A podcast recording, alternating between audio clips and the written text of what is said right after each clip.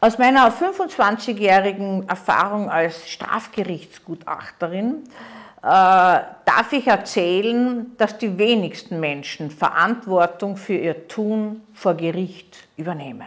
Also im Fall des Boris Becker wäre das natürlich, dass er sagt, okay, ich habe was falsch gemacht, vielleicht nicht so viel, wie das Gericht mir anlastet, aber es ist was falsch gelaufen und ich nehme diese Haftstrafe auf mich.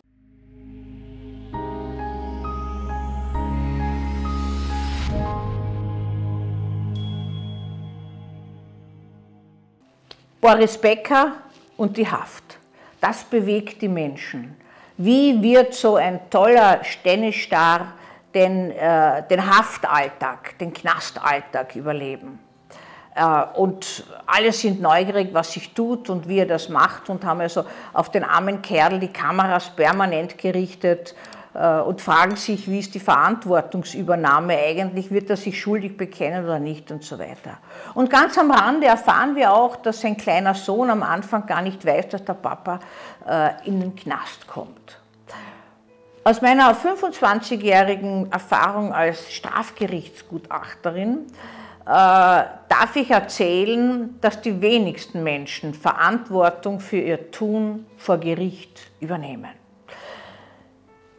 Sie finden Rechtfertigungen und Ausreden. Die wenigsten sind echt dazu bereit, Reue zu zeigen und auch etwas zu ändern.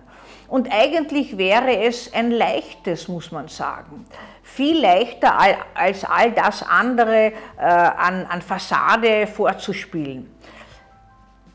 Denken Sie an Menschen, die ganz selbstverständlich Haftstrafen annehmen, verbüßen und wie der Phönix aus der Asche äh, wieder in den Alltag kommen.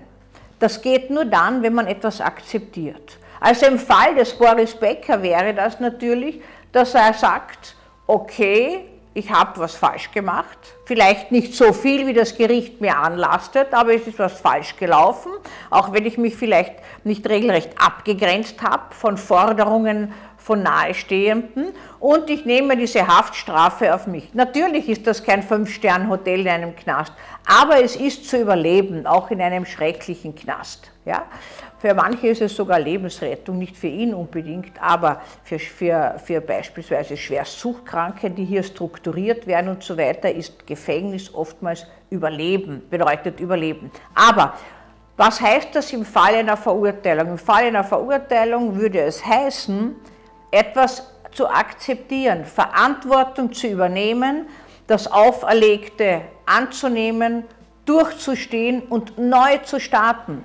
Das ist eigentlich das Geheimnis dabei und das gelingt vielen Menschen, Frauen allerdings viel besser als Männer, weil sie viel mehr soziale Fähigkeiten haben und nach auch langen Haftstrafen von einem Fuß auf den anderen umsteigen, manchmal neue Namen annehmen, äh, sofort in der Sozietät äh, wieder äh, sich gut zurechtfinden und einen neuen Job schon meist vor Entlassung haben.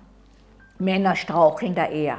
Aber das wäre eigentlich die Sache, die es viel leichter machen würde, als dagegen zu kämpfen, zu hadern, ewig lang Strafvollzugsuntauglichkeiten, wie das so schön heißt. Also man ist nicht fähig, aus äh, psychischer Sicht eine Haft zu überleben oder durchzustehen ohne Schädigung der Gesundheit. Das gibt es in ganz, ganz, ganz wenigen Fällen aber in ganz vielen Fällen wird es anwaltlich beantragt. Dann müssen wir Gutachter das prüfen. Kommt in den meisten Fällen nichts heraus dabei. Ist eine Strategie, um etwas aufzuschieben, in der Hoffnung, sich fitter zu fühlen, dann, wenn man diese Strafe antritt.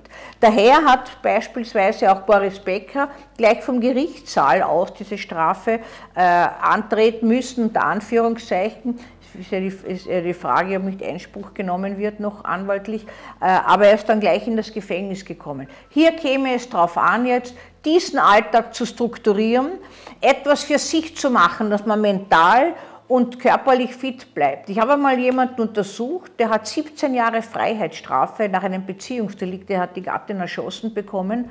Und der hat mir erzählt, dass er am Anfang gedacht hat, er wird verrückt, er bringt sich um oder es bringen ihn andere um, weil er sich überhaupt nicht zurechtgefunden hat. Und irgendwann hat er angefangen, eine Struktur aufzubauen im Haftalltag.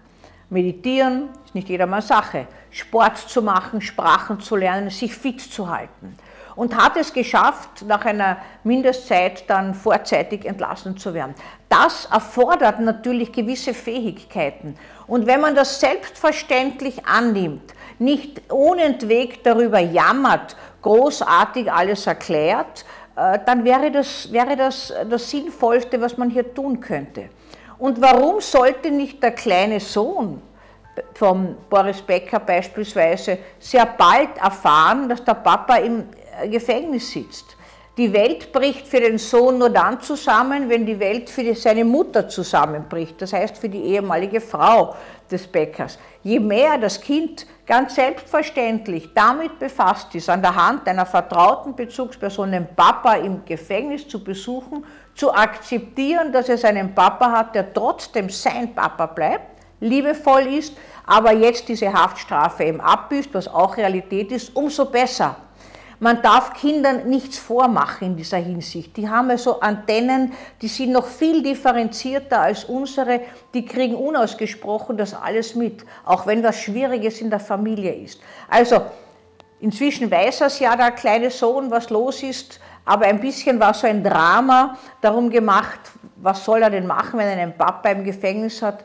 Gar nichts. Das Kind wird das ganz selbstverständlich annehmen, wenn es die Angehörigen annehmen nicht beschweren und nicht erklären. Sie kennen ja, wird immer ein, ist ein Ausspruch, der immer der Queen zugeschrieben wird, aber tatsächlich ist es ein Ausspruch eines britischen Premierministers, der unter der Queen Victoria gedient hat. Ja, also nicht beschweren und nicht erklären.